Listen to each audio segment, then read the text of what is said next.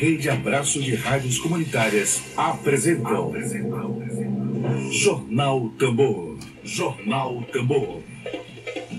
Comunicação livre, popular e comunitária. Está no ar Jornal Tambor. Jornal Tambor.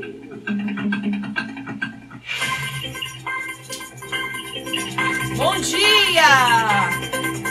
Bom dia, bom dia, bom dia! Bom dia, bom dia, bom dia! Hoje é 15 de abril de 2020, quarta-feira, 15 de abril. Sejam muito bem-vindos ao jornal produzido pela Agência Tambor, a primeira experiência de comunicação a serviço do interesse público, a serviço da cidadania, a serviço da cidadania, da democracia e, sobretudo, da informação responsável, da comunicação comprometida, uma comunicação a serviço da sua saúde em tempos de pandemia do coronavírus. Bem-vindo a todos. Estamos começando a nossa edição. Quero dar um bom dia para a professora Marivânia Moura. Obrigada, professora, pela sua audiência. Vamos lá hoje debater assuntos fundamentais. Estamos todos, repito, em nossas casas, produzindo o jornal da Agência Tambor, uma agência de notícias especializada em conteúdos de interesse público. E nunca o interesse público foi tão fundamental nesse momento de crise no país. Vamos agora aos destaques de hoje. Notícias. Bom, hoje é, 14 de abril de 2020. Os destaques de hoje, nós temos estudantes e professores da UFMA, da Universidade Federal do Maranhão, produzem álcool em gel para doação. É a rede de solidariedade, como diz a deputada Jandira Fegali, foi preciso um vírus para despertar solidariedade neste país. Então, iniciativa dos estudantes e professores da UFMA de produzir álcool em gel para doação. Outra notícia, lamentavelmente, notícia ruim. A Maranhão bate recorde de novos casos de coronavírus em um único dia. Nós temos informações de que os hospitais já estão começando a lotar. É muito grave a situação do coronavírus no Maranhão. No Brasil, todos já devem saber, nós já temos dois governadores infectados, o governador do Pará infectado com coronavírus, governador do Rio de Janeiro também. E o que é mais grave não são os governadores que têm toda a assistência de saúde, mas a população que vive nas periferias, que vive nas favelas brasileiras. Cristiano está falando muitos livros, Flávia. É, Cristiano, a gente tem esse complexo de traça, de gostar de roer papel. Bom, hoje nós temos aqui no nosso quadro Dedo de Prosa, daqui a pouco teremos aqui um convidado, como todos os dias de segunda a sexta, nós trazemos aqui para você no nosso quadro Dedo de Prosa. Dedo de Prosa.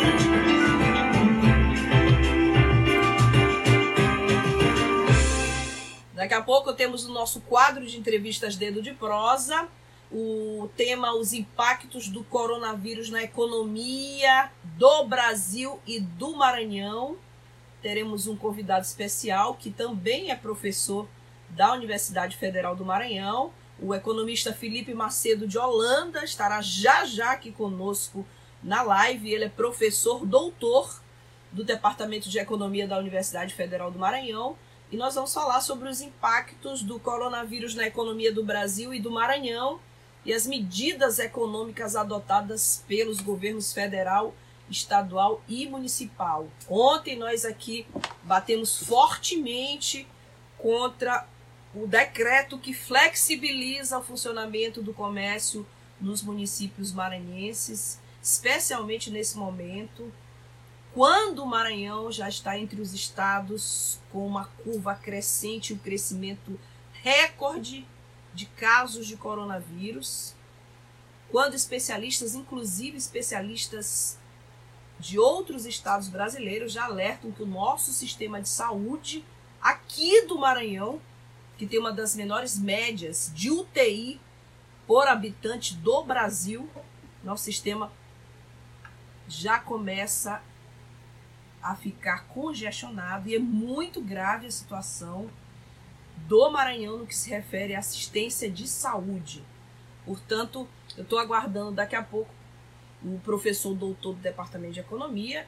A gente vai debater economia, claro, com o viés da qualidade de vida, com o viés daquilo que é prioritário nesse momento de pandemia, de crise global. Aliás, é, já tem destaque hoje sobre a economia, destaque hoje no jornal Folha de São Paulo. Vamos abordar isso. Se você quiser fazer perguntas ao, ao professor Felipe, professor e economista, é, pode deixar sua pergunta aí na live que daqui a pouco a gente faz. Já temos aqui destaque, eu tenho um destaque hoje de um dos grandes jornais brasileiros, a Folha de São Paulo, que já fala que a, a expectativa é que a economia global se retraia e leve o mundo à pior recessão desde 1929, segundo declarações do FMI, segundo declarações da, daquela que é a representante do FMI, a Gina Jopinati, economista-chefe do FMI,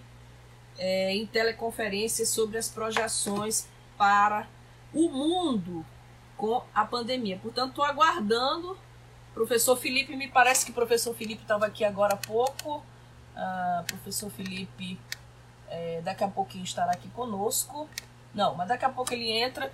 Vamos procedendo aqui com as notícias e informações. Tem uma informação aqui que é bem importante. Oi, Cristiano, Cristiano Benigno.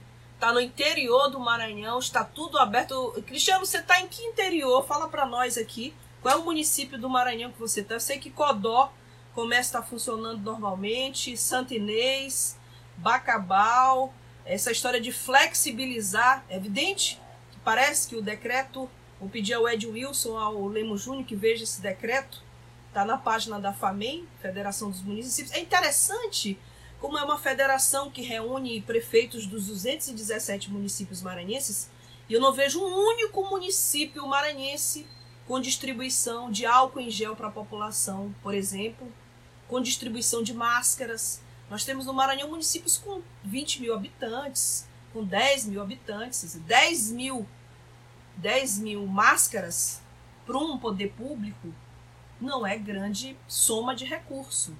Então a FAMEN se preocupa em disponibilizar um modelo para flexibilizar o comércio nos municípios maranhenses, mas não se preocupa, por exemplo, em criar medidas protetivas, em distribuir álcool em gel para a população, em distribuir máscaras para as pessoas. É impressionante o estado do Maranhão, o estado mais pobre do Brasil, com a pior renda per capita do Brasil, o estado com os piores indicadores de escolaridade e de pobreza do Brasil, onde esse tipo de coisa ainda acontece. Então, o, eu estou com o Cristiano Benigno, ele fala que está no interior, que está tudo aberto. Né? Eu tuitei ainda há pouco, é, estamos todos a Agência Tambor trabalha coletivamente, todos estamos no Twitter, Agência Tambor, é de Wilson Araújo, é, Jornal Vias de Fato. Tuitei ainda há pouco. Você disponibiliza um decreto para flexibilizar o comércio ao prefeito, daqui a pouco você vai ter, depois do decreto, atestados de óbito para a população. Então a gente vai debater, claro, economia, mas com o viés do que é prioritário nesse momento Lembrando aqui que você que acabou de entrar, que nós teremos daqui a pouco o nosso dedo de prosa com o professor Felipe, economista, professor doutor da Universidade Federal do Maranhão. Você está na Web Rádio Tambor. Bom, tem mais informações aqui, informações aqui da nossa redação. Olha, a Caixa Econômica Federal divulgou o calendário de pagamento de saque da renda emergencial, o auxílio emergencial para quem não está no cadastro único. Se você não está no cadastro único, mas você tem direito a receber o auxílio emergencial, a renda emergencial, o critério para a ordem da retirada do dinheiro foi estabelecido de acordo com o mês de aniversário do beneficiário. Então vamos saber detalhes agora numa reportagem do Lucas Weber. Vamos saber agora sobre esse auxílio emergencial para, para as pessoas que não estão no cadastro único. Fique ligado, você pode não estar, mas você pode ter algum funcionário seu, algum conhecido, alguém que você acha que é importante essa informação. A Caixa Econômica Federal anunciou as datas para a população fora do cadastro único poder sacar o benefício da renda emergencial. Quem fez cadastro no aplicativo e for trabalhador autônomo, informal ou microempreendedor individual poderá retirar o dinheiro em espécie a partir do dia 27 de abril. O anúncio foi feito na segunda-feira, dia 13. Foi estipulado um calendário disposto de acordo com o mês de aniversário do beneficiário. A primeira data é 27 de abril, para pessoas que nasceram em janeiro ou fevereiro. 28 de abril, para quem nasceu em março e abril. 29 de abril, maio e junho. 30 de abril, julho e agosto. 4 de maio, setembro e outubro. E dia 5 de maio, para quem nasceu em novembro ou dezembro. Esse calendário não afeta quem faz parte do Bolsa Família, que pode sacar seu benefício no dia do recebimento, mesmo quem optar por receber a renda emergencial no lugar do Bolsa Família. As datas previstas para a transferência do dinheiro a este grupo é dia 16 e 17 de abril. Os saques serão realizados em lotéricas ou caixas automáticos e não será necessário ter o cartão físico. Será um código de acesso para os saques. Pelo aplicativo Caixa Tem, o beneficiário poderá saber quando seu saque está disponível. Para acessá-lo, basta ir na página caixa.gov.br. A renda emergencial garante 600 reais a trabalhadores informais, microempreendedores e autônomos. Mesmo quem não está inscrito no cadastro único tem direito a receber. Quem faz parte do Bolsa Família pode optar por qual benefício deseja receber. Mulheres chefes de família têm direito a R$ 1.200. Na quinta-feira, dia 9, a Receita Federal esclareceu que CPFs que estiverem suspensos por questões eleitorais serão regularizados para não afetar o recebimento do benefício. De São Paulo, da Rádio Brasil de Fato, Lucas Weber. Obrigada, Lucas. Muito obrigada, Lucas, pela informação.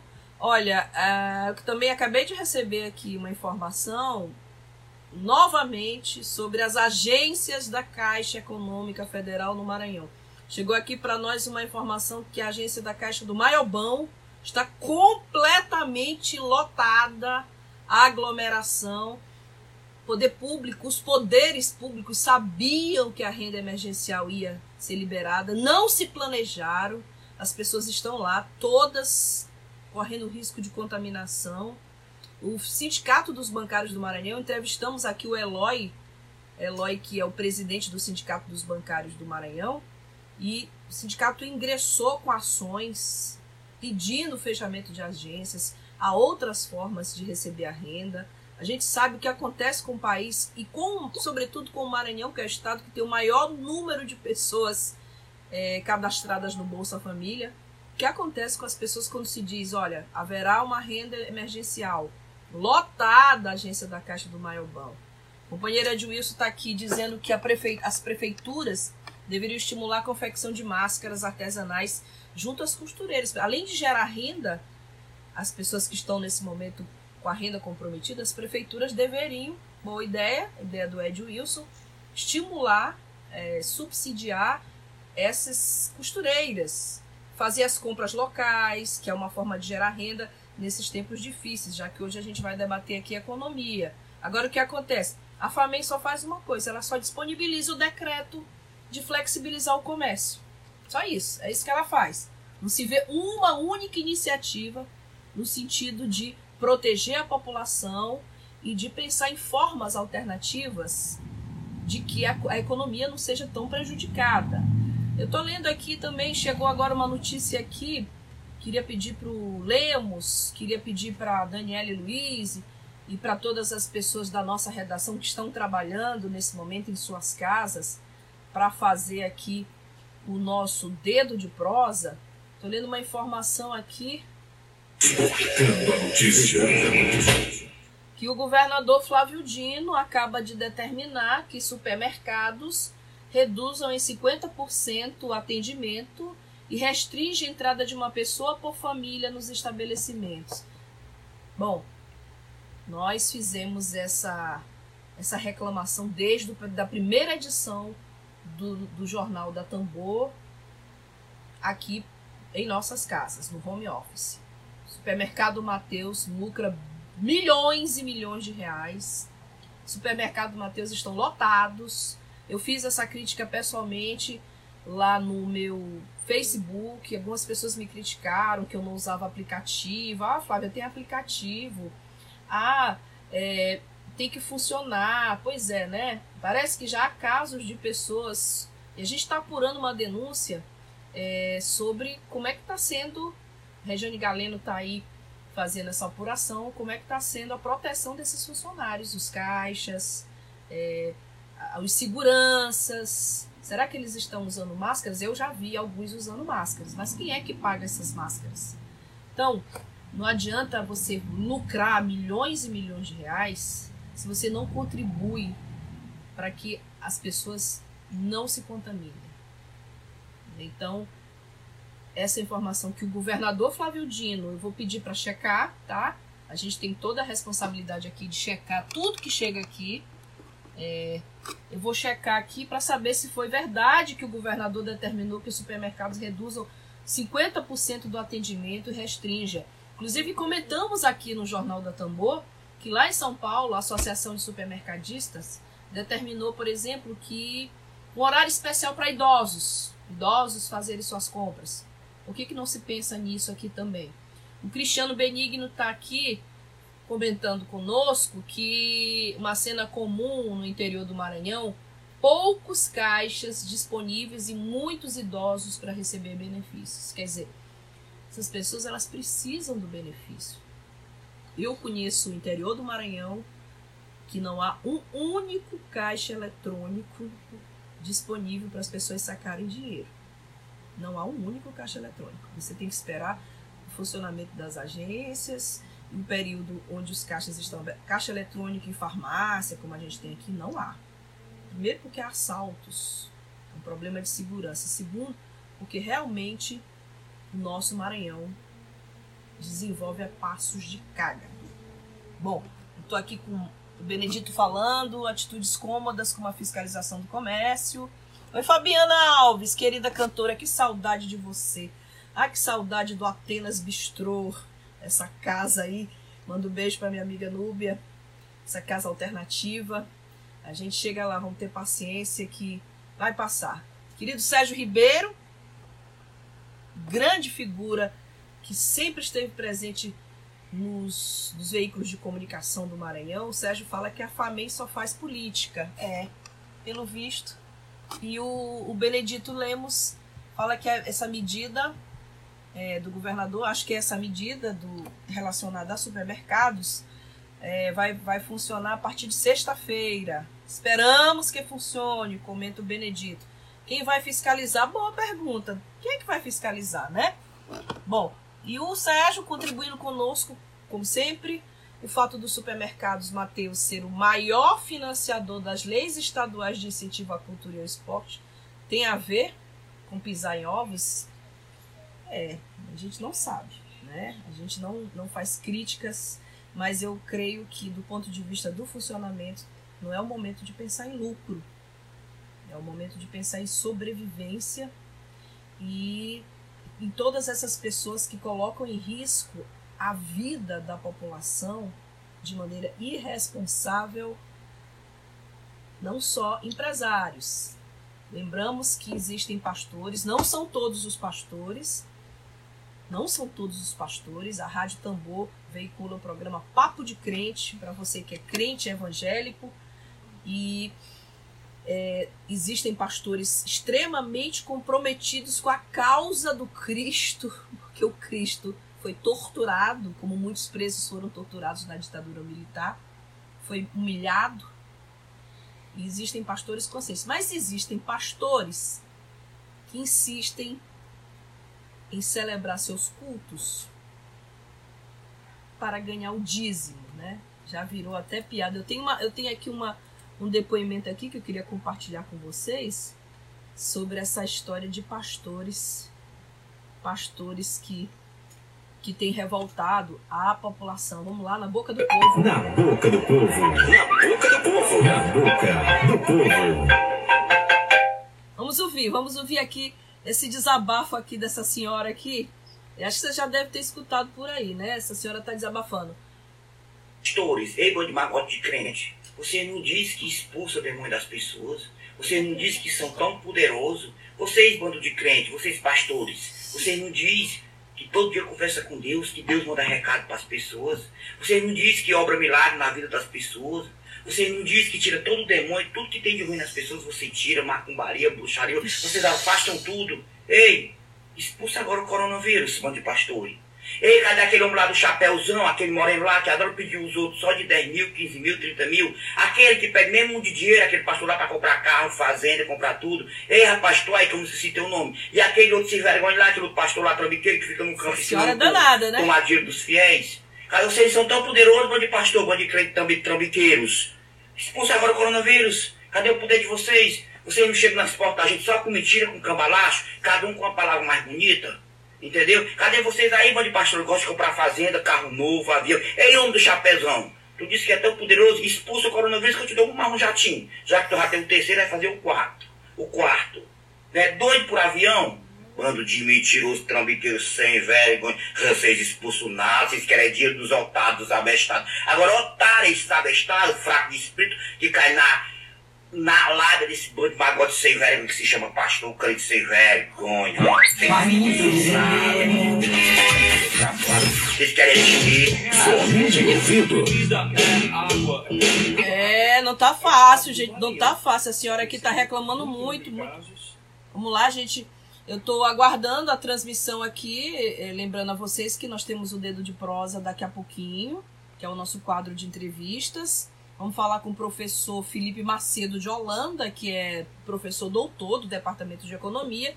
E é, agradeço a participação de todos que estão nos ajudando a fazer o jornalismo em nossas casas. O Sérgio Ribeiro está falando que na Avenida Castelo Branco, lá no São Francisco, onde ele está, todos os grandes comércios não essenciais fecharam as portas. Não é isso, Sérgio? Peraí. Fecharam as portas. Ah, exceto centro elétrico. Olha, centro elétrico.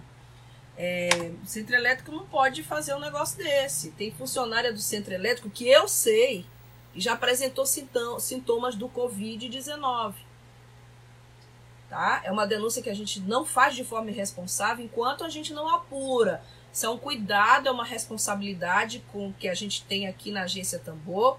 Todas as informações que nós passamos a vocês, elas são checadas e apuradas. Mas eu tenho essa informação de bastidor ainda não apurada de funcionário apresentando sintomas do coronavírus. Então, não tem por que fechar todo o comércio e deixar só o Mateus e só o centro elétrico. Mateus parece que o governador já resolveu fazer um decreto, já que muita gente tem comentado como o governador do estado, a comunicação do governo é muito pautada pelas redes sociais, parece que esse decreto vai começar a valer, segundo o meu produtor, a partir de sexta-feira.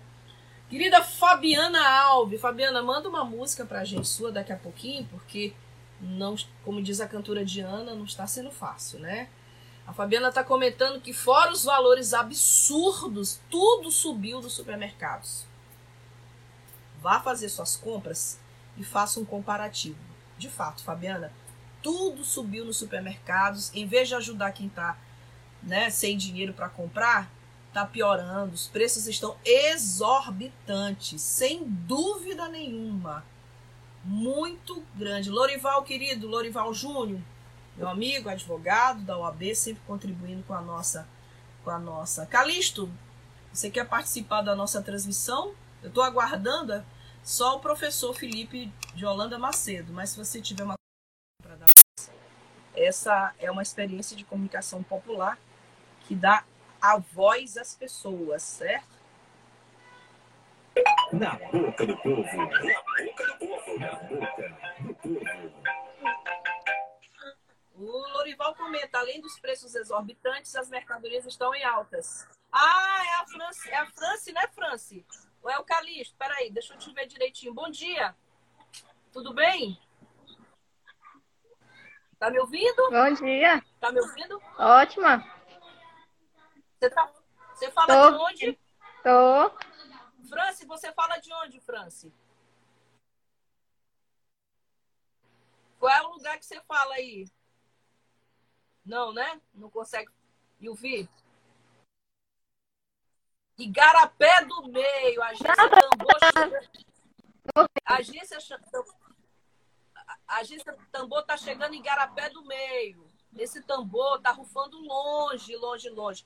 Como é que tá a situação aí de Igarapé do Meio? A prefeitura já fez algum tipo de ação com vocês? Álcool em gel, máscara? Conta um pouquinho da situação aí, Igarapé do Meio, para nós, Franci. A internet não está muito fácil por lá, né? Bom, eu acho que ela não está me ouvindo. Eu vou agradecer a participação da France e daqui a pouquinho é, peço para ela, se ela não conseguir se conectar, que ela escreva a situação aí, como é que está.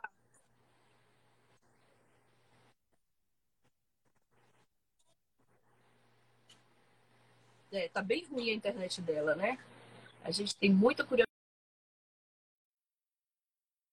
é, do Maranhão nesse momento de pandemia, ainda mais agora em que o funcionamento do comércio foi flexibilizado e vamos conversar sobre isso daqui a pouco com o professor, doutor do Departamento de Economia da Universidade Federal do Maranhão, Felipe Macedo de Holanda. Olha, gente, tem informação aqui bem importante e bem relevante para todos nós. A gente faz a prestação de serviço necessária Preste atenção no serviço. Bom, você teve leves sintomas de gripe e você tem dúvida, professor, bom dia, professor, professor Felipe de Holanda, bom dia, vou colocá-lo já já para conversar conosco. É, eu vou dizer essa, essa, informação dos sintomas de gripe, as unidades de saúde é, que você deve procurar se você tiver com sintomas de gripe e se tiver com dificuldades de respirar. Daqui a pouco eu dou essa informação que eu quero que o professor Felipe está conosco aqui no quadro de entrevistas Dedo de Prosa. O senhor está me ouvindo, professor? É, bom dia, Flávia. Estou ouvindo muito bem. Bom dia a todos os web assistentes. Como é que a gente chama essa categoria que vai ficar cada vez mais importante, né? O jornalismo tem sofrido muitas mutações, né? Essa de agora.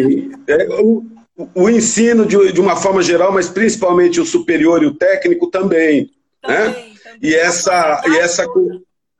É toda, toda, né? Alguns setores vão ter que vão sofrer mudanças mais vertiginosas, né? Outros vão sofrer muito. Por exemplo, a, Disney, o Epcot Center, o parque, não é? O, o, parque lá de esse aqui de, de Fortaleza, né? As grandes empresas o Beach Park, as grandes empresas aéreas, é, se, o, se, o Estado não intervir é, fortemente, elas fecham, vegetam, né? É, ou falem, simplesmente né, se, se arrebentam todas, né? Então, assim, tem um, o impacto econômico é muito grande mesmo.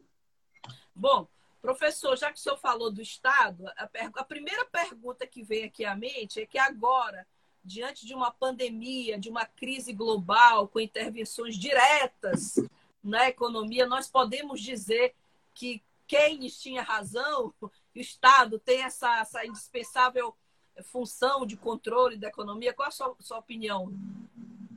Keynes é, formulou sua brilhante né, teoria geral né, uh, do, do juro, né, uh, do emprego do juro e da moeda, e, numa situação muito semelhante à que nós estamos vivendo. Né? A que nós estamos vivendo é ainda mais desafiante do que a, a que ele enfrentou, que foi a Grande Depressão, né? Porque ela, ela, ela junta né, a desorganização da oferta inicial, depois a, a demanda não chega, as pessoas não têm dinheiro para gastar, os governos tentam colocar dinheiro na mão das pessoas, alguns é, com mais, mais bem-sucedidos, outro, outros menos. Eu temo que o Brasil é, o, o, Brasil está tomando decisões importantes nessa, nessa direção, só que na, é, botar o recurso na mão das pessoas está me parecendo que está havendo assim é, hesitação, descoordenação, insensibilidade, e é isso que a gente está vendo em várias das notícias que você colocou. Né?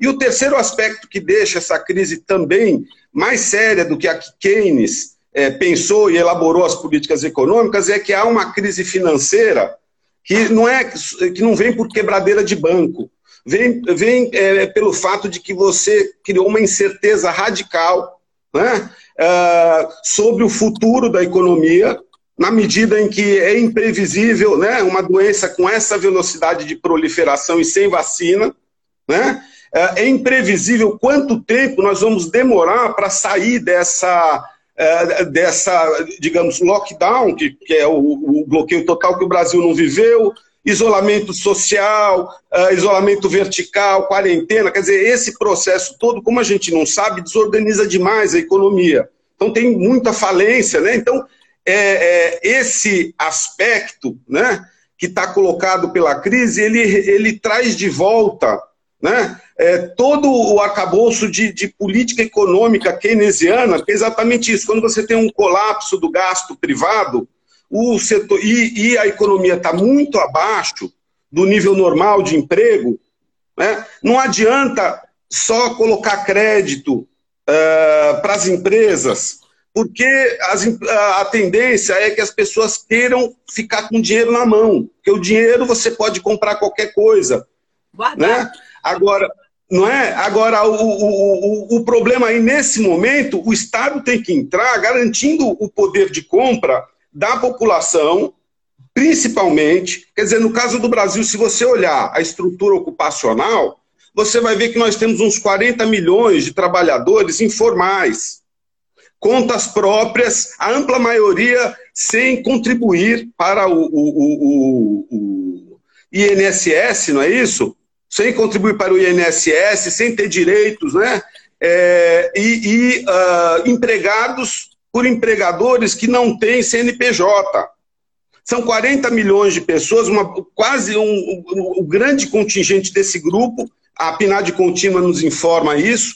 Nós temos ainda 60 milhões de pessoas fora da força de trabalho, uma parte são as crianças, outras são os idosos já sem condições de trabalhar, mas muitos desses engrossam aquelas fileiras de pessoas que estão é, desempregadas. Não, essa, essas estão na, na, na de, desculpe, na, na força de trabalho porque elas estão procurando emprego. As desocupadas, para você ser classificado como desocupado, então é 13 milhões que a gente tem. E dentro desses 60 milhões, você tem gente que está, por exemplo, é, desalentada. São mais de 5 milhões no Brasil. Né? É, e, e, e assim, é, essas pessoas você tem. Uh, muitas delas, depois de 2015, perderam a visibilidade para os cadastros dos programas sociais. Né? Então, você tem, por exemplo, no Nordeste, um milhão de trabalhadores autônomos uh, na agropecuária. O que, que eu estou falando? Eu estou falando do conta própria na agricultura, do pequeno produtor familiar, do camponês, digamos assim. Né? Tem debate de como chamar isso na universidade, mas a gente sabe bem é, é, que, é a, que, é, que, é, a família que tem ali uma policulturazinha, que tem cria uns animais normalmente de pequeno porte, tem três linhas de mandioca, não é isso? É, um milhão dessas pessoas, é, dessas ocupações, desapareceu depois de 2015. Né? A mega seca que teve no Nordeste sim. foi importante. Hã? Sim, sim. A mega, a, a mega seca foi importante, a recessão violenta foi importante também, na medida em que contribuiu para diminuir a arrecadação uh, dos governos. E esse ajuste darwinista que nós estamos fazendo desde 2015, diga-se de passagem, desde a época do ministro Joaquim Mãos de Tesoura, Joaquim Levi Mãos de Tesoura, que é reduzindo o alcance dos programas sociais, é, reduzindo, é, diminuindo a visibilidade né, é, das pessoas é, mais pobres, e é exatamente aí que, né, é, que começa a chegar nesta semana, começa os grandes meios de comunicação começam a refletir que a Covid-19, que é inicialmente uma doença corporativa, que foi disseminada a partir de Wuhan, a primeira metrópole globalizada, onde ela chegou com força e descontrolou, ficou um mês ou seis semanas você bombeando gente gente corporativa, gente de classe média alta, trabalhadores dessa, dessa globalização produtiva e financeira que circulam, chegaram nos bairros de classe média alta, nos shoppings, né? E, e foram disseminando. Então ela começou nas, nas cidades onde é que ela está mais é, impactando mais no Brasil. São Paulo, Rio de Janeiro, Fortaleza, Pernambuco, Manaus.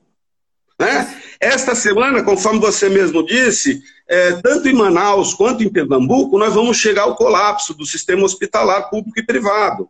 São Paulo está se encaminhando para isso. É, é vai ser o. o 80%. 80% já estão. 80%. Né? E, assim, o, uh, os Estados Unidos estão com 600 mil casos, dos 2 milhões de casos é, confirmados existentes no mundo. Né? O Brasil é, é, tá, tá subindo na curva, agora está com 20, 25 mil casos, coisas, uma coisa assim, não é? Uh, em 10 dias nós estaremos como os Estados Unidos está hoje. Né? Sem dúvida. Então, assim, na Europa, a discussão agora da agenda é você. É, ah, como é que eu vou sair desse isolamento? Porque você estabilizou as curvas. E o grande medo é o seguinte: que ninguém sabe é se vai ter recidiva. Se as pessoas que, é, digamos, que ficaram doentes estão imunizadas permanentemente. Ou Sabemos se depois. Né? Sabemos pouco disso. Né? Então, assim, o processo todo ele vai ser tentativa e erro, experimentações, né? colocando, não, não tem como, a questão da vida em primeiro lugar. Né? Por quê? Né? Porque assim, você tem os populistas de, de plantão, né? É, Trump, Salvini, é, Obrador, né? É, é Boris Johnson, que um a um foram virando. Porque não existe esse dilema, essa contradição entre vida e PIB. É, o, o, que existe é um problema dinâmico em que você tem que evitar atingir o limiar do sistema de saúde, da capacidade, porque a partir daí você desorganiza a, o, o, o, sistema econômico de verdade, porque o número de mortes quadruplica. E não tem uma cidade que não seja profundamente afetada se você começa a empilhar corpos em necrotérios, a, a morrer gente na rua, como em Guayaquil. Né? Então, assim, quanto mais tarde a gente entrar no colapso, menos nós vamos desorganizar a economia. A questão de como nós vamos sair disso, porque o país precisa trabalhar, ela está mais à frente. Mas, infelizmente, o nosso necropopulista, o presidente que está no poder hoje no Brasil. Necropopulista. É, muito bom esse conceito, professor. Necropopulista. É necropopulista, porque ele expõe os seus correligionários e, e setores da população com essa falsa panaceia de cloroquina e essa falsa panaceia de isolamento vertical neste momento, né? É, é, ele expõe a população, é um crime de responsabilidade e, e é um crime de alcance é, é humanitário, tipo Nuremberg, o que ele está fazendo. Não é? é um negócio assim, ele. É, é, e, e, assim, o, a elite política está meio dizendo assim: nós, nós temos que combater dois problemas né, viróticos, né?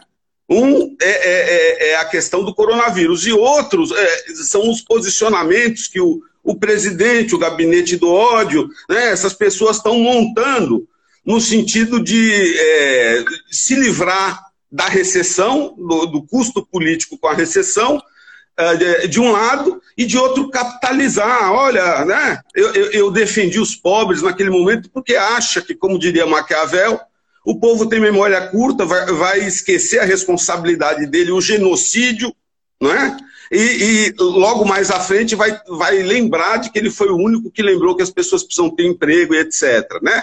Esse tipo de postura está sabotando a coordenação do país na direção dos esforços necessários é, para lidar com a doença. E agora, é, é importante, assim, eu, eu, desculpa, eu falei muito, mas é importante a gente reconhecer que o palco principal dessa batalha são as grandes cidades. E a, a, o, o, fronte onde o país está mais desguarnecido né, são as periferias das grandes cidades. Bom, você que entrou agora, nós estamos aqui conversando com o professor do Departamento de Economia da Universidade Federal do Maranhão, Felipe Macedo de Holanda. Ele é doutor em economia. Eu tenho uma pergunta, professor, da professora também, Marivânia Moura. Professora Marivânia lhe pergunta qual a expectativa dessa crise sobre as próximas eleições. É um ano eleitoral no Brasil. Já é, é possível fazer algum tipo de prognóstico? É, eu, eu acho que o, o, o grau assim de imprevisibilidade é muito grande, exatamente porque a gente não sabe qual a proporção que uh, a crise do coronavírus vai tomar. Né? Você pode dizer o seguinte: nós vamos, vamos construir dois cenários, né? É, um, um, assim mais benigno e o outro é, pior, né? mais pessimista. O mais benigno, digamos o seguinte: o Brasil consegue continuar com esse movimento de suavização da curva, né? É, da, das infecções que nós estamos assistindo, certo?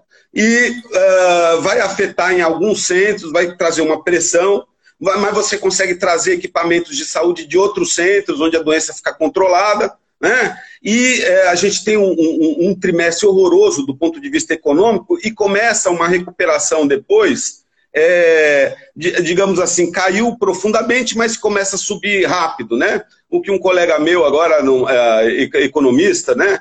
É, ex-diretor né, do, do, do, Banco Central, ele diz esse seria a recuperação em V. Né? Mas existe. Então, nesse cenário, as eleições elas não vão ser. Elas podem até acontecer na data, a gente estaria aí já flexibilizando e tal, né? Porque já caiu a ficha a partir de um estudo que foi publicado é, ontem, né? É, e, e, repercutido pelo Atila e a Marine, de que o processo de saída da quarentena ele vai se arrastar ao longo de 2021, né? Então, assim, a coisa não é simples. A gente não vai assim, ah, gente, a festa junina vai rolar e todo mundo vai se abraçar e dar beijo. Passamos por essa, né? Então, esse cenário, quer dizer, tem é, essa coisa difícil, mas digamos que lá nas eleições, se ocorrer o cenário benigno, nós estaremos um pouco melhores do que a média mundial, né, do ponto de vista de como a doença nos afetou, e as eleições vão ser, assim, vão refletir esse quadro de pressão enorme sobre demanda por serviços públicos básicos, né, de uma população empobrecida, a Sim. fome terá voltado, como já voltou nas periferias, né? É, é, enfim, agora, uh, esse é o cenário. A, a, eleição vai ser meio complicada, acredito que é, talvez um pouco plebiscitária. Bolsonaro talvez até pudesse permanecer no poder, eu acredito que não ficará. Eu acredito, eu acredito que ele vai cair, né? Se ele tirar o Mandetta agora, vai precipitar. É, vão renunciar a ele, assim como suicidaram Vladimir Herzog, né? Tá, tá me parecendo que é essa, esse o movimento, a concertação dentro da qual as Forças Armadas assumiram uma espécie de poder moderador, né? Tipo aquele, o Braga Neto dizendo assim, né? Tava o Mandetta, é, o, Bolsonaro passeando em padarias, drogarias, estava o Mandetta, aquele boletim que eles montaram, né?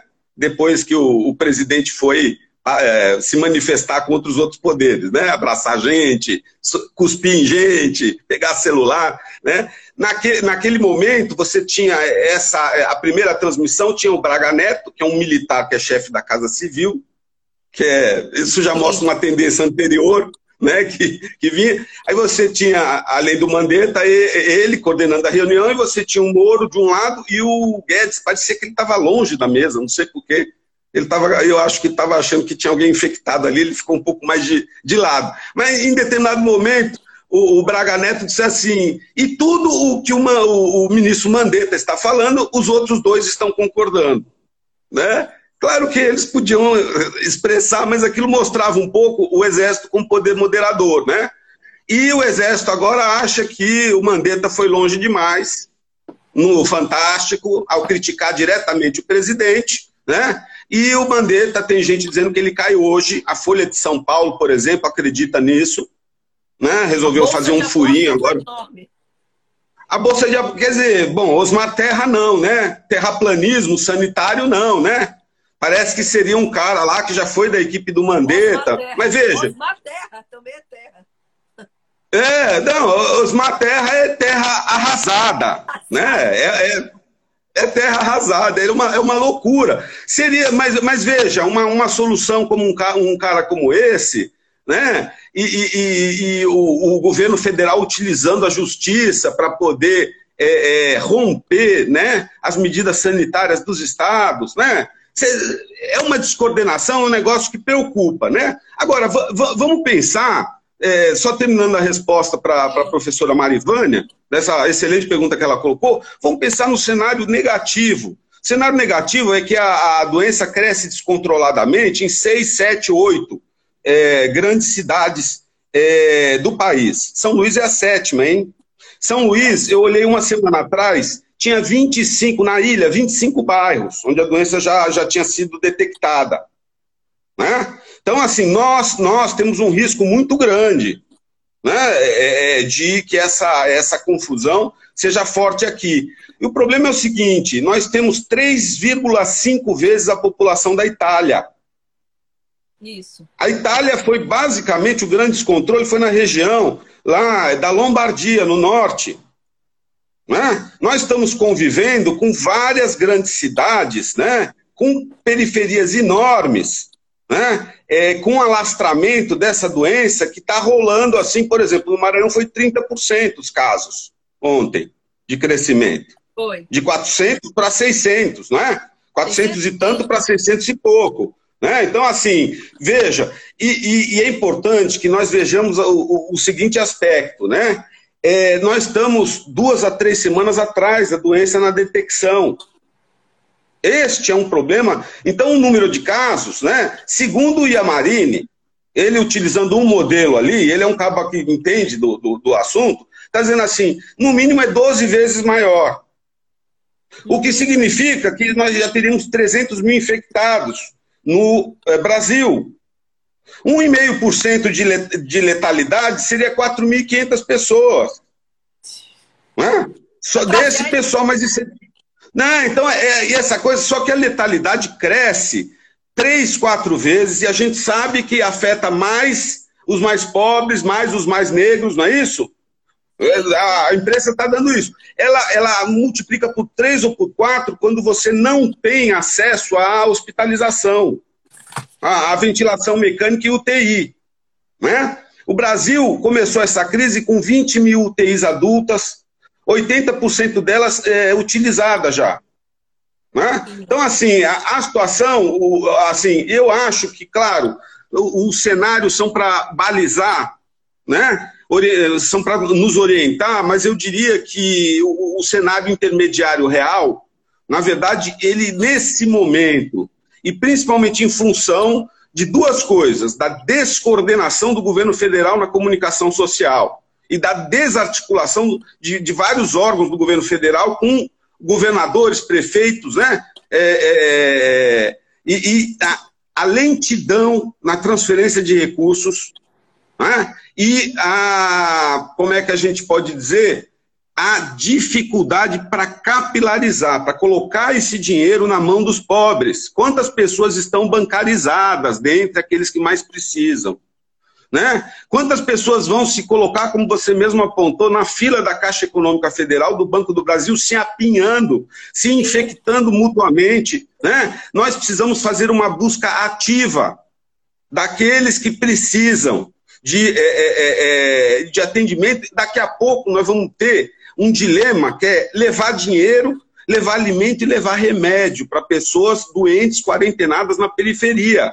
Se o Estado não fizer isso, a taxa de mortalidade pode ir além de quatro vezes, por exemplo. E junto com isso, e acho que vai acontecer, né, nós vamos ter a, a, o começo, a irrupção de violência em determinados lugares, em que você juntar uma alta taxa de mortalidade depois do colapso do sistema de saúde, né, é, com é, falta de é, dinheiro para comprar é, necessidades básicas. A gente pode esperar né, saques, tumultos, não é isso? A polícia, é, é, provavelmente uma militarização da vida né, nesses lugares em que vai acontecer. Eu tenho uma, uma amiga que tem uma fazenda no Rio Grande do Sul, e ela estava me relatando um mês atrás de que não existe mais munição para se comprar no Rio Grande do Sul. Munição? Não existia na época. Munição, bala, cartucho. Sim. Sim. Coragem, dinheiro e bala. Esse povo tem. Né? E a polícia, o que, que a polícia faz com gente inocente? Eu estou muito preocupado com isso. Né? Se for nessa direção, concluindo a resposta, professora é, Marivânia, se for nessa direção, é, as eleições municipais provavelmente serão adiadas. Na minha opinião. Sim, sim.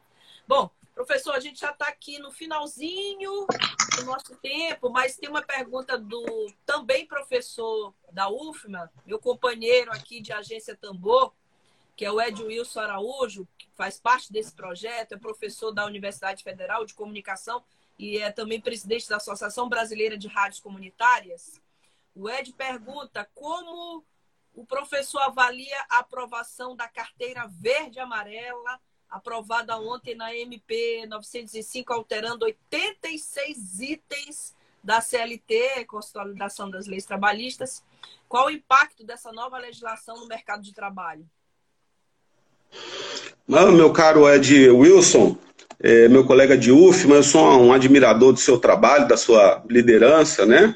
Uma excelente pergunta. A carteirinha, né? Porque parece que ela é um terço da carteira normal, né? É bom que você guarda no bolso da camiseta, quando você, você sai com a carteira verde e amarela. O que nós vemos, é, infelizmente, é, no Brasil, é o darwinismo social operando de maneira aberta, desavergonhada. É, darwinismo social, a gente é, é, pode pensar. Na, eu, eu, eu, conto uma história que me impressionou muito, lá nos idos de 2012. Eu estava fazendo um trabalho, inclusive era uma pesquisa é, é, com, com, a ONU Habitat, com a Federal Fluminense, financiada pela Petrobras, que avaliando os impactos da instalação daquela ex-quase futura refinaria de petróleo, aquela que a gente soube que não era para valer, lá em Bacabeira. Então eu ficava viajando, né? Bacabeira, Rosário, Santa Rita, né? viajando e São Luís. E eu lembro de um fim de semana que, numa sexta-feira à noite, disseminaram uma, uma, é, um boato de que quem não se recadastrasse lá no terminal, no, no banco da na Caixa Econômica, perderia o Bolsa Família. Né? O Bolsa Família no Maranhão, ele é, atinge mais de 50% das famílias. Não é isso? é grande para burro. Em termos absolutos, acho que só pede para o da Bahia, que tem o dobro de municípios. Né? Muito bem. Isso provocou um pânico e uma corrida, sabe? Principalmente de senhoras, né? Mas, enfim, de, de pessoas, filas imensas, né? Algumas senhoras com filhos, né? É, em agências, né? A, a, os órgãos de segurança do Estado ficaram sabendo disso uh, logo no, no mínimo, no sábado de manhã, porque começou a ter confusão enfim, na frente de, de, de Caixa Econômica. Mas provavelmente o, o cara que estava lá, entendeu? Responsável pelo Big Shot, tomar, tomaria a decisão de, de fazer a comunicação social, falou, pô, que baixa astral, tô aqui no churrasquinho, entendeu? Pagode, cerveja, tranquilo e tem que lidar com uma bomba dessa. Vamos deixar isso para a hora que tem que ser, que é segunda-feira, 9 horas da manhã, entendeu? Só que foi um fim de semana horroroso para milhares e milhares de pessoas que não, que não, naquela época ainda assim não tinha hoje essa velocidade que é, é, verdades, né, de que notícias verdadeiras e falsas se, espalham, né? As pessoas não tinham acesso. Então, assim, eu fiquei impressionado com as filas que eu vi aqui em Bacabeira, em Rosário, nesse fim de semana, e muito triste, entendeu? Mas essa é uma filosofia que ela vem dizendo o seguinte: o pobre pode esperar. É a filosofia do alpendre, que é tão cara à nossa cultura é, patrimonialista brasileira, na qual ah, os mais pobres são invisibilizados e não têm direito, e eles podem esperar. Se você olhar para o nosso modo de produção escravista colonial, né, é, é uma categoria que eu não gosto muito de usar, eu vejo muito a dependência externa, mas ele é importante porque ele, ele permite a gente entender que uma sociedade escravista, como a brasileira, uma sociedade que, é, primeiro, garantiu que só os ricos fossem donos da terra, né? Foi a primeira decisão que ela tomou quando você acabou o tráfico internacional de escravos em 1850. Nos Estados Unidos você fez a marcha para o oeste, distribuindo terra e implementos, um pouquinho de dólar, né? E aquele sentimento de cowboy, que ainda ganha eleição. apesar de ser uma fraude hoje em dia, lá, né? Aqui não, aqui a gente foi tirando, invisibilizando as pessoas, os homens livres também, não apenas os escravos, tivemos essa abolição, né? Que foi é, é, não, não foi atrás das pessoas, deixou as pessoas se disseminarem. Isso existe, a gente produz essa relação social de, de invisibilização do pobre. E, e isso me preocupa muito. Nós montamos com a Constituição de 88 um bom sistema de saúde, o SUS, que tem 40 mil equipes e é capilarizado. Nós temos 50 mil agentes de saúde e, e portanto, nós podemos fazer frente, é, temos capacidade humana né, e, e inteligência coletiva para fazer frente a isso, mas o nosso sistema hospitalar está subfinanciado há décadas. O governo federal está jogando contra em muitas de suas agências, ou com atraso, ou ambiguamente, fazendo uma péssima comunicação social. Né? Então, é, resgatando né, a, a, a, pergunta né, do, do, do Ed Wilson, é, é, é, um, é, um, é um cenário muito preocupante e o darwinismo social é, ele está posto a nu. A gente está vendo Justus, a gente está vendo Luciano Ravan, a gente está tá vendo alguns evangélicos, até por causa desse problema que foi discutido aí, é, parou a bicicleta, não está entrando caixa. Eu preciso de cerimônia presencial para poder chegar a grana. Eu tenho um custo fixo alto, eu me acostumei com o padrão, certo? Né? É, esse, essa galera tem que entender que o problema é, é uma falsa oposição entre vida e, e, PIB. Né? Para não, não desorganizar o PIB, não, não tirar é, as vantagens sociais que essa galera tem, eles têm que é, colaborar com o isolamento social, que enquanto nós não tivermos capacidade de testar em massa, com resultados rápidos e fazer e seguir a cadeia de transmissão e isolar os que estão doentes, nós não podemos flexibilizar o isolamento de todos os que não são essenciais, né? Então, e, isso é importante. Então, a gente tem que dizer o seguinte: fica em casa, fica em casa. São dois governadores essa semana, né? O Boris, dois já. Nós vamos ver muitos mais, né? E um presidente. O presidente, né? Ele ficou lá emitindo. É, não mostrou e tal. O, Carluxo. O primeiro teste deu positivo. É, deu positivo. Não sei se foi o Dudu Bananinhas, foi o Carluxo, que falaram: olha, ele pegou, depois não é bem assim. O Lavito de lá, preocupado. Enfim, a milícia, a milícia, né?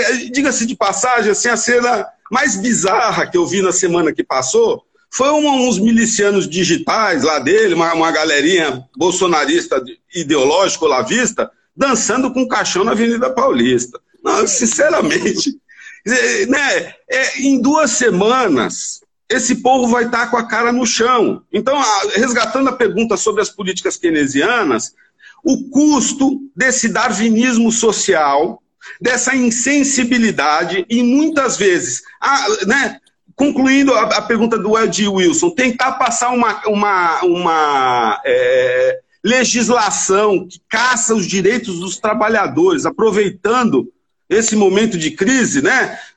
Aproveitando essa fúria legisferante, né?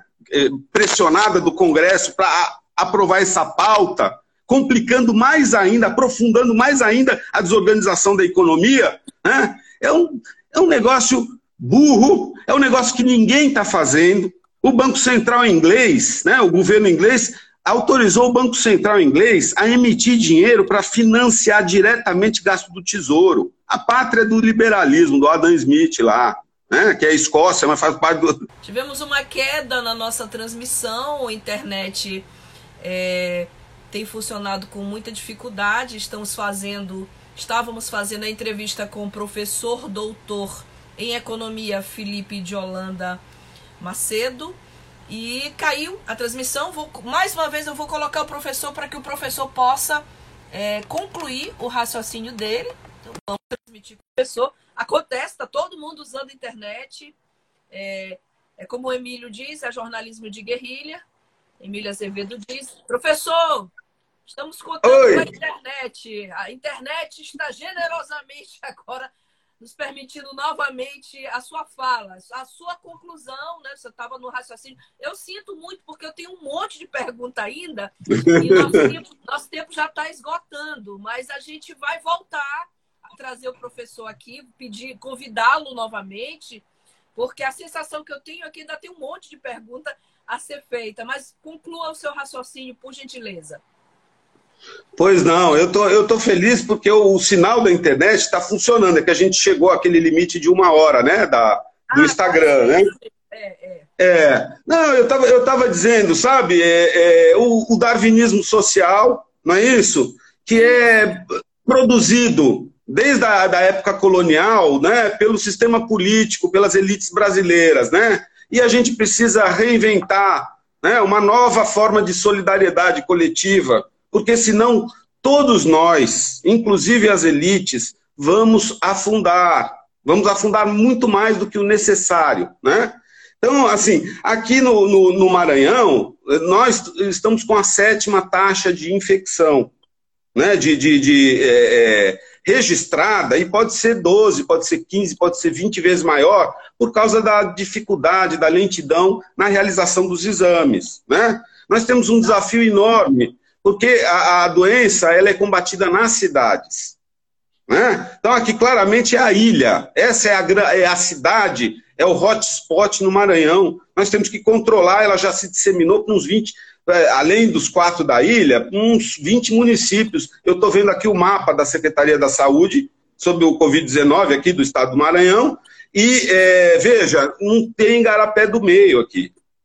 Né? Por exemplo, então, é, é, né, e com exceção do extremo sul do estado, está tá bem disseminado. Então, assim, se for para o interior é pior, porque no Brasil, no, no T0 dessa crise, você não tinha é, nenhuma UTI é, em cidade com menos de 500 mil habitantes. Uhum. Nenhum sistema de respiração artificial e, e monitoramento. Então, assim, precisamos conter na ilha e precisamos conter dentro e na ilha esse negócio. O isolamento social é a coisa mais importante nesse momento, até que nós tenhamos, primeiro, realmente um número de dias apreciável de amenização e de queda da taxa de infecção e da taxa de mortes, que é a condição é, é prévia, né? E é, dos países europeus para poder é, e, e, começando a testar socialmente a flexibilização, né? É, é, da, da do, do, isolamento. Mas nesse momento nós precisamos, sem dúvida nenhuma, é um grande desafio ampliar o número de leitos. E, e assim, 100 milhões é pouco do governo federal, tem que ser mais. E, e nós estamos vendo empresários, estamos vendo a galera, é, é o sistema penitenciário, a galera colaborando, fazendo máscara, etc. e tal, mas nós precisamos de respiradores mecânicos e UTIs. Né? Então, empresas, é, é, pessoas, organizações ajudando, provendo, mas é pouco e o tranco vai ser muito grande, né? Então, é, vamos ficar em casa, é, vamos nos preparar para uma série de transformações, né? Para o empobrecimento da infraestrutura, né? E para a necessidade de apoiar as pessoas mais necessitadas. Nós precisamos apoiar as pessoas mais necessitadas, porque vai se alastrar muito, né? Senão a violência vai engolfar esse país. E com isso a estabilidade né, é, política, a estabilidade social, e nós podemos ter uma desorganização da nossa economia muito mais profunda é, num cenário pessimista como esse. Ele é possível, espero que seja improvável. Perfeito. Professor, muito obrigada pela sua participação. É, gostaria de convidá-lo novamente, aqui em nome de toda a equipe que faz a agência Tambor, que está trabalhando agora em casa, todo mundo online. Queria convidá-lo novamente. Repito, a minha sensação é que faltaram várias perguntas, inclusive sobre essa, essa avaliação do FMI, da, da economista-chefe, de que a crise econômica será semelhante à da crise de 1929. Né? Então a gente volta a conversar com o professor, a gente se compromete a convidá-lo novamente. Obrigada pela sua participação e uma boa tarde. Eu que agradeço. Ó, o FMI vai dando as notícias aos pouquinhos, vai ser pior. Eu acho que é 10% ou mais a queda no, no, nos países avançados. A ver como é que vai ser no hemisfério sul.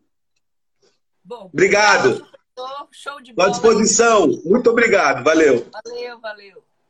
É, bom, a gente. Roberto Santos está comentando show de bola, parabéns. E o Cristiano Benigno, programação muito boa, parabéns. A Flávia, o professor, a toda a equipe. Eu não consigo fazer sozinha, não faço esse programa sozinho. Toda a equipe da Agência Tambor, Cristiano, está trabalhando para levar o jornalismo responsável, a comunicação responsável nesse momento de pandemia. Professor Felipe de Holanda acaba de nos conceder uma entrevista muito rica. Ontem tivemos a professora Cirliane. São conteúdos extremamente importantes e necessários nesse momento de pandemia. Você também pode participar da nossa programação faça sugestões de entrevistas, coloque dúvidas, perguntas. Eu estou com muitas perguntas aqui que, infelizmente, não conseguimos atender em razão do tempo. Ainda há alimentação imposta pelo próprio Instagram. Você sabe que depois de uma hora de transmissão ah, no Instagram, a gente tem a nossa, a nossa live cortada. Thaís Lima, que faz cinema, mulher maranhense que faz cinema, talentosíssima da Guajajara Filmes um comentário. Alguns ainda colocam que isso tudo tem a ver com a saúde mental dele, né, do Bozo, né, isso, do presidente da República, classificando como louco, o que eu vejo como uma percepção que se abre para não responsabilizar o presidente da República. É lamentável, eu vi uma charge hoje de um jornal francês, que depois a gente compartilha no nosso site ou no nosso Instagram da Agência Tambor, muito obrigada, professor Felipe de Holanda. Excelente entrevista. Nós voltamos amanhã. E a todos que fazem conosco esse projeto de comunicação, esse projeto de resistência. Obrigada para vocês. Tenham uma ótima tarde.